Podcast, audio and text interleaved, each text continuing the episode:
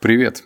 Это разбор книги под номером 390 «Бойцовский клуб». В этом подкасте тебя будет ждать 8 выводов, и, кажется, я тебя уже удивил. Я сам удивился, что я прочитал эту книгу, потому что это, блин, рассказ. Ладно, давай сейчас тогда сразу перед выводами в книжный бухтеж окунемся. Итак, «Бойцовский клуб». Есть некоторые, но я думаю, что их меньшинство, кто не смотрел «Бойцовский клуб» фильм. Если не смотрел, оно того стоит. Книга, я ее прочитал впервые. И, честно говоря, я придерживаюсь своего правила, что не усложняй. Да, конечно же, некоторые критики скажут, ну как же, надо уметь в рассказах находить все тонкости, нюансы, все скрытые смыслы, которые пытался для тебя оставить автор, чтобы что? Чтобы усложнить себе жизнь? Не хочу, не хочу я так делать. Я хочу на простом понятном языке. Книга мрачная, книга страшная, книга противная местами. То есть я ее читал, мне хотелось вымыться. Да, там и как бы, наверное, по тем годам было свежо, интересно, но там много агрессии, там много ну, прям плохого. Из книги хорошего ни черта нету. Чак Палани, как автор, крутой. Ну, об этом говорят цифры в продажах книги. Э, но сама книга ужасна. Ну, точнее, ты ее читаешь и думаешь, ну и что? Зачем? Вообще, зачем такое читать, мне непонятно.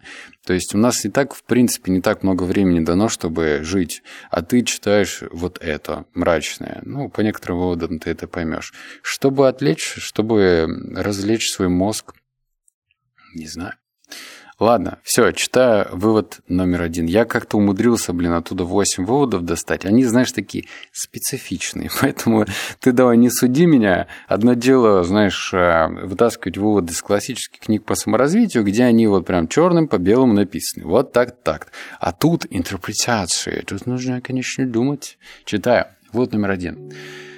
Как... А, ну и будут э, неприятные слова. Вот, сразу тоже предупреждаю. Когда незнакомые люди начинают со мной откровенничать подобным образом, я готов на месте провалиться, если вы понимаете, что я имею в виду. Но Боб этого не знал. Он продолжал делиться со мной историей своей жизни. У него с детства была ущемлена одно из его хуёвос. И он знал, что с ним это может случиться.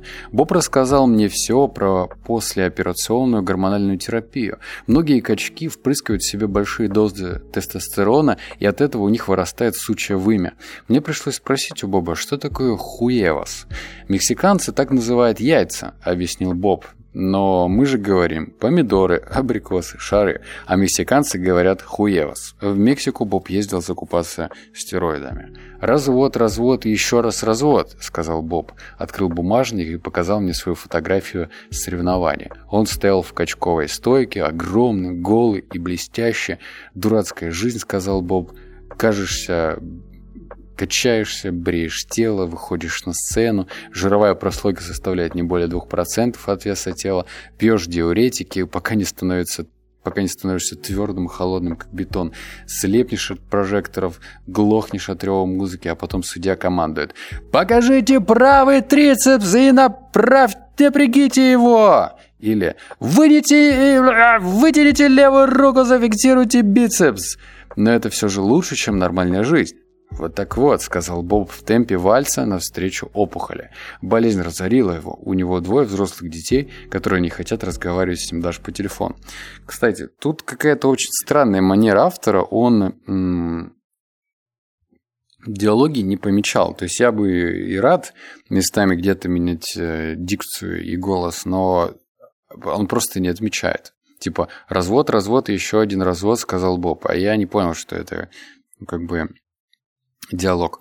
Вот, поэтому, сорянчик, не получится такого театрального представления. Что из этого можно сделать? Какой вывод? То, что бывают такие люди, которые, вот видишь, вспоминают только момент сцены, когда они выходят, показать свой бицепс, трицепс, шмицепс всем остальным, и тут и свет прожекторов, и громкая музыка, и ради чего. И вот, здрасте, у него теперь одно воспаленное хуевас, мексиканское. Это, конечно, все утрировано, то есть не нужно считать, что вот все спортсмены такие, но определенно есть та прослойка, которая непонятно зачем качается, ну потому что надо, потому что мужик должен быть большим, 150 жим от груди, ёпта, становая 190, 1000 тонн присед. Вот такие есть. Если они не отвечают на вопрос, зачем они качаются, ну, значит, это проблемка. Вот номер два. Нигде ты не чувствуешь жизнь так, как в бойцовском клубе, когда остаешься наедине с противником под единственной лампой, окруженной со всех сторон толпой зрителей. Дело не в том, выиграешь ты или проиграешь. Дело не в словах. Вот новичок приходит в бойцовский клуб, и тело его похоже на хлебный мякиш. Но не проходит и месяца, и оно кажется выточенным из дерева. Теперь он способен справиться самостоятельно с любой проблемой. Шум и прочие звуки в бойцовском клубе такие же, как в любом тренажерном зале. Но в бойцовском клубе никто не заботится о внешности. Там выкрикивают непонятные слова на непонятном языке, как в церкви пятидесятников. А проснувшись утром в воскресенье, ты чувствуешь себя спасенным. После последнего поединка мой противник затирал шваброй кровавое пятно на полу, пока я вызывал председателя страховой компании, чтобы получить направление в травматологический пункт. В больнице Тайлер объяснил врачу, что я упал. Иногда Тайлер говорит за меня. Это все я сам. За окнами тем временем всходит солнце. О бойцовском клубе нельзя говорить, хотя бы потому, что за исключением короткого промежутка времени с двух до семи в ночь субботы на воскресенье бойцовского клуба не существует. Ни я, ни Тайлер не дрались до того, как придумали бойцовский клуб. А если ты никогда не дрался, то боишься всего на свете. Боишься боли, боишься того, что не сможешь справиться с противником. Я был первым, кому Тайлер рискнул обратиться с этим предложением. Мы сидели в баре, мы были пьяны. Никому вокруг не было до нас дела. И тут Тайлер сказал, «Окажи мне одну услугу. Я хочу, чтобы ты врезал мне изо всех сил». А, мне твой понравился, потому что он описывает процесс. Процесс вроде бы такой понятный, ну типа махач, да, вот, ну драка, и все. Но при этом очень интересно сам подход, сами детали. Вот ты стоишь, значит, в темном зале, где вверху единственная лампа. Вот люди, которые выкрикивают необычные слова. И тут, наверное, можно ну, этот вывод интерпретировать так, что нам бы всем находить такое хобби, которое перешло в осмысленное хобби, когда мы понимаем четко, что нам нравится в этом хобби. Вот я сейчас запишу это и пойду плавать на Сабе. У нас речка вонючка. Ну как вонючка? Ну, речка, в общем, такая не особо приятная, нырять я туда точно не буду. И мне это не нравится. Зато мне нравится смотреть на разные деревья, на разные кустарники, пока я проплываю на нем. Мне нравится смотреть на птиц. Вот это мне нравится. То есть я уже перетащил это хобби в осмысленное хобби. И, наверное, каждому это нужно сделать. Прям находить, что тебе нравится, и отвечать на вопрос «почему?». И чем больше ответов на «почему» ты получишь, тем лучше. Вывод номер три. Марла встает из-за кухонного стола. На ней голубое платье с короткими рукавами из какого-то блестящего материала. Марла задирает подол, так что я вижу швы на изнанке платья. На Марле нет нижнего белья. Она подмигивает мне. «Я хотела показать тебе мое новое платье», — говорит Марла. «Это свадебное платье ручной работы. Тебе нравится?» Я купила его у старьевщика за один доллар. Представляешь, кто-то сидел и делал все эти крошечные стежки, чтобы шить это дрянное дурацкое платье, говорит Марла. Подол платья с одной стороны длиннее, чем с другой, а пояс полз Марли на самые бедра. Прежде чем уйти в магазин, Марла поднимает еще раз подол кончиками пальцев и кружится вокруг меня и кухонного стола, виляя голыми ягодицами. Она никак не может понять, говорит Марла. Почему эти люди с такой легкостью выбрасывают то, от чего они были буквально без ума ночь назад? Рождественская елка, к примеру. Миг назад она была в центре всеобщего внимания, и вот вместе с сотнями таких же елок лежит никому не нужная в кувете вдоль шоссе, блестя фольгой, золотой и серебряной. Смотришь на эти елки и думаешь, то ли о жертвах дорожного транспортного происшествия, то ли о жертвах сексуального маньяка, который бросается, ой, бросает их связанными черной изолентой и с нижним бельем, вывернутым наизнанку. Че, елочники? Кто любит елку? покупать, наряжать, а потом выбрасывать, потому что так принято. И здесь вот на этой ноте нужно чаще задаваться вопросом, а как много в нашей жизни того, что принято? Вот принято, да, на Новый год делать так-то. Принято.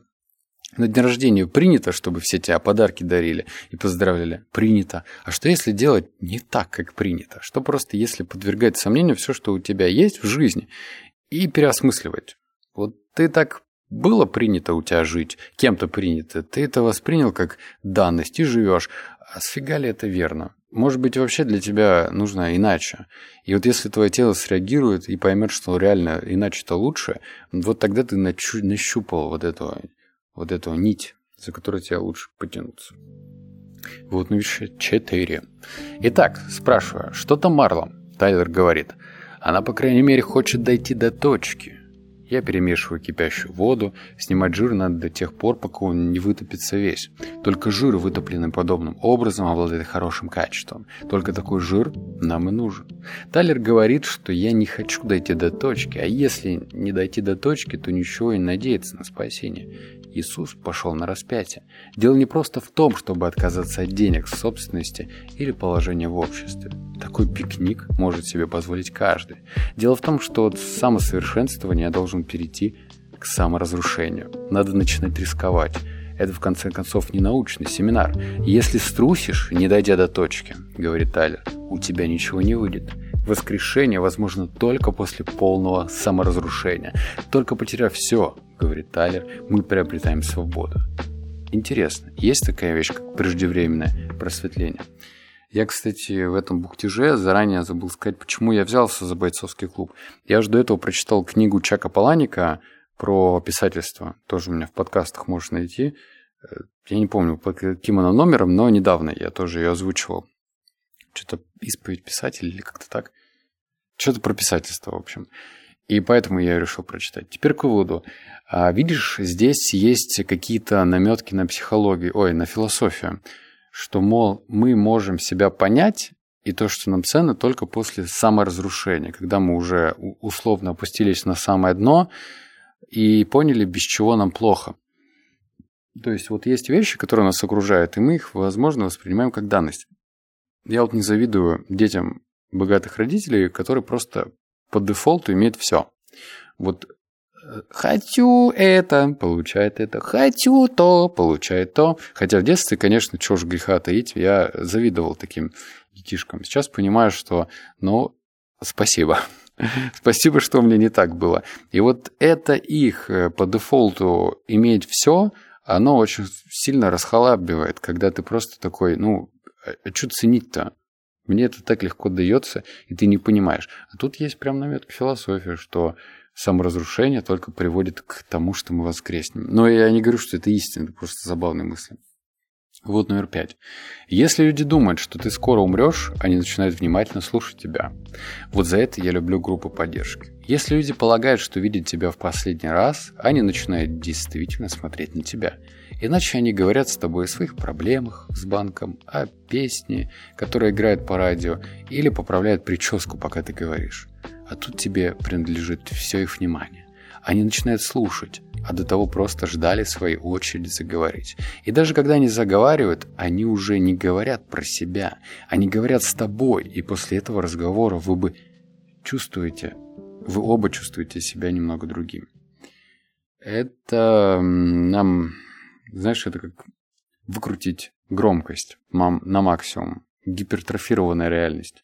Ну, то есть нельзя жить всегда в таком состоянии, что все будут воспринимать тебя, будут видеть тебя в последний раз. И, мол, только тогда будут слушать. Но в этом что-то есть. Ведь реально, если человек, ну, скоро покинет этот мир, то почему-то ты к нему прислушиваешься. Возможно, он поделится с тобой последней мудростью, или ты хочешь сам впитать больше каких-то его слов, э, там, насладиться его рассказами, историями. Но если ты понимаешь, что этот человек ну, будет жить, сколько ему отведено, то как-то плевать. Поправляешь волосы, думаешь о том, что сказать в ответ. То есть не ценишь, вообще не ценишь. Вот номер шесть. Я полностью согласен с рассуждениями Тайлера о том, что мы чувствуем себя дерьмом и рабами истории.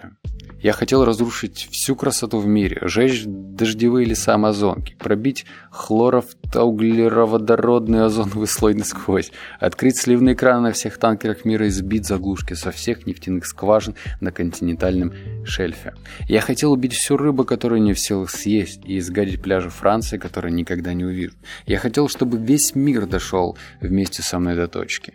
Избивая этого парнишку, я понимал, что мне хочется вышибить мозги каждой панде, которая не желает размножаться ради спасения своего вида, и каждому киту или дельфину, который сложил лапки и выбросился на берег. Не надо считать это вымиранием, считайте это сокращением штатов.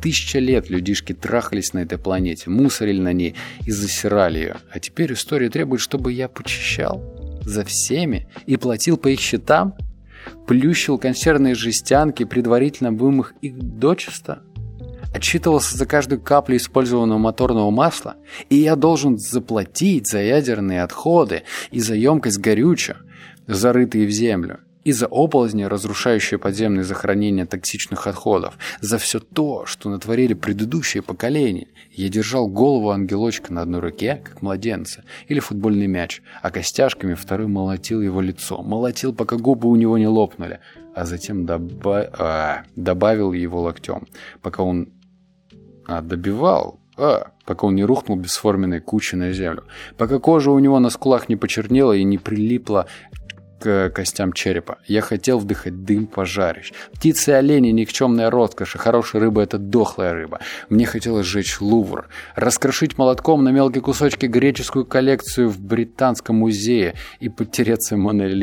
Отныне этот мир принадлежит мне. Этот мир отныне принадлежит мне и только мне. Древние давно в могилах. Именно в то утро за завтраком Тайлер и придумал проект «Разгром». Проект «Разгром спасет мир». Наступит ледниковый период для культуры, искусственно вызванный темные века. Проект «Разгром» вынудит человечество погрузиться в спячку и ограничить свои аппетиты на время. Необходимое Земле на восстановление ресурсов. Это единственное оправдание анархии, говорит Тайлер. Ты только задумайся. Бойцовский клуб делает мужчин из клерков и кассиров. Проект «Разгром» сделает что-нибудь более приличное из современной цивилизации. О, конец. Я говорю книга такая жесткая, жестокая, грязная. Но опять же, тут есть рациональное зерно. То есть мы, нынешнее поколение, вынуждены, ну, как бы принимать эстафету от того, что натворили наше прошлое поколение. Оно, конечно, творило и что-то хорошее, и при этом что-то плохое, но при этом мы будем отчитываться за то, что мы имеем сейчас. Грета Тумблер, что Тублер, Шмублер, которая говорит а, скоро катастрофа! Ну, возможно, она и права, но реально она такая молодая. И я молодой, и ты молодой, и все мы молодые, и вот, и все мы умрем. Вот. Короче, не очень прикольно. Здесь такая жесткая философия, она опять же гипертовизирована, гиперболизирована, гипербола, вот точно, что, ну, читаешь и такой, блин, фу, но на самом деле в этом есть что-то толковое. Я же говорил, мне лучше удается читать книги по саморазвитию. Вот читай рассказы, рассказы. Вот номер семь. Пистолет просто направляет взрыв в нужную сторону. Вот и все. Все эти юноши, все эти девушки хотят отдать свою жизнь во имя чего-нибудь. Реклама заставляет их приобретать тряпки и машины, которые им вовсе не нужны. Поколение за поколениями люди работают на ненавистных работах только для того, чтобы иметь возможность купить то, что им не нужно – на долю нашего поколения не досталось Великой войны или Великой депрессии, поэтому мы должны сами объявить войну. И война это будет духовной. Мы начнем революцию, направленную против культуры. Наша Великая депрессия – это наше существование. Это депрессия духа. И тут я хочу сказать, что войну-то мы получили. Вот так вот. Так что не надо драматизировать, вот как Чак Паланик это делал. Нам не хватает войны, депрессия, значит, мы сами должны создать этот хаос. Херня. Вообще вот этот какой-то деструктивный поток мысли, он реально тупой. Ну, то есть он тупорылый сам по себе. Нам нужно разрушить. Да какого хера? Иди наслаждайся бабочкой. Посмотри, как она летает. Полюбуйся цветочками. Это не по-гейски даже может и быть. Просто понаблюдай за природой, понаблюдай за водой, как красиво она течет. Просто наблюдай. В этом мире куча красоты, а вот он, ну, про это говорит. Но восьмой вывод прям любопытный. Он сейчас на подумать. И опять же, он, конечно, мерзкий, но ты подумаешь. Читаем. Ты хоть что-нибудь умеешь делать? Соври. Ты не знаешь. Тогда ты умрешь прямо сейчас, сказал я. Поверни голову. Смерть наступит через десять, девять, восемь. «Ветеринаром», — сказал ты. «Ты хочешь быть ветеринаром, а животных лечить? Для этого надо много учиться». «Слишком много учиться», — сказал ты. А тут опять, кстати, нет этих диалогов, блин, приходится задумывать. А, или отправляйся в школу и учись до посинения, Раймонд Хессель, или готовься умереть прямо сейчас. Выбор за тобой. Я засунул буга... бумажник в задний карман твоих джинсов. Блин, бумажник. Итак, ты и вправду хочешь стать звериным доктором? Я отвел покрывшийся кристалликами соли ствол от одной щеки и приставил его к другой. Так вот, значит, кем ты всегда хотела быть? Раймон, Хессель. Ветеринаром? Да. Не гонишь? Нет. В смысле, да, не гоню, да. Ладно, сказал я. И притронулся кончиком ствола сначала к твоему подбородку, затем к носу, оставляя повсюду влажный круглый след твоих слез. Ну что ж, сказал я возвращайся в школу. Если завтра утром ты проснешься живым, то придумаешь, как тебе туда вернуться. Я приложил влажный конец ствола снова, сначала к подбородку, затем к щеке и, наконец, к лбу. «Ты можешь умереть любую минуту», — сказал я. «У меня есть твои права. Я знаю, кто ты. Я знаю, где ты живешь. Я буду проверять, что ты поделаешь, мистер Раймен Хессель. Через три месяца, зачем через полгода, зачем через год. И если ты не выучишься на ветеринара, я убью тебя. Ты ничего не сказал. Убирайся отсюда и подави своей жалкой жизнью, но помни, я слежу за тобой, Раймен Хессель, и я убью тебя, если узнаю, что ты трудишься на дрянной работенке, зарабатывая себе на кусок сыра и направо пялиться в телевизор. Если бы, ну, в рамках понятной этой истории вымышленной, мы бы на секундочку стали этим Райнальдом Хесселем и подумали, что если бы мы были на его месте, то как бы круто поменялась наша жизнь. Вот, допустим, есть у тебя работа, она тебе не нравится, но она тебя кормит. Ну, классика, да, классика жанра. И вот в этот момент тебя спрашивают, а чем бы ты хотел заниматься? И ты такой, а, играть на скрипке, или а, зарабатывать стримингом, или а, что там еще любят, тиктокером, нет, тикток запрещен, короче, кем-то, да, барабанщиком, хочу группу барабанщик, а, хочу писателем. Кстати, вот, да, писателем. Много чего хочешь, но почему-то не делаешь. И вот так вот, если бы ты бы был на месте бы, оу, йоу, кого бы, рэпер, все из меня попер опять. Надо заканчивать уже, закругляться. А то рэп-альбом напишу, глазом не моргнуть, моргнуть не успеешь. И нам было бы неплохо представлять, что, оказавшись мы в этой ситуации, как бы мы поступили. Нам выдается возможность прожить жизнь так, как мы хотим. Зачем работать там, где мы не хотим? В цитатник можно уже отправлять такую фразу. Реально, у нас жизнь нужна, чтобы творить, делать что-то уникальное, крутое, офигительное. Не обязательно ракеты строить, как Илон Маск. Можно просто делать то, что тебе нравится, то, что тебе доставляет удовольствие, где ты развиваешься, где ты чувствуешь, что ты живешь. Вот в этом моменте и нужно купаться, прям наслаждаться им. Все, больше я Чака Паланика читать не буду. Это ужасно, это отвратительно. Мне не понравилось, но могу сказать, что слог у него крутой. Ну, интересен, такой ритмичный. Поэтому мне было интересно почитать вот эту книгу после книги о том, как писать книги. Вот. Как он на практике. На практике он хорош. Ну, блин, ну зачем создавать такое говно? Ну, я имею в виду плохое. Можно было, если бы он применил свой навык, и в положительном русле. Я не говорю про книги саморазвития, а что-нибудь положительное, хорошее, доброе, светлое, черт возьми. Как будто бы дерьма в нашей жизни мало. Вот надо было вот это написать. Ну, как бы что сделано, то сделано. Вот, как тебе, мой слушатель, такое? Я бы, кстати, с удовольствием бы почитал по ролям, но, увы, тут реально нет этих палочек, где я понимаю, что это диалог, а не диалог. Приходится так это импровизировать криво, правда. Вот, как тебе? А, посоветуй, может быть, какой-нибудь такой добрый рассказ, именно добрый, и, ну, по типу, наверное, Атлант расправил плечи, но поменьше. Вот без попсы, типа, ну, читай там, Теодора Драйзера, «Финансист» трилогию, да, там, читаю «Зеленый король». Это понятно, это все читали, читали, чуть новенькое, подскажи. Вот. Обнял, поцеловал, заплакал. Услышимся в следующем подкасте. Пока.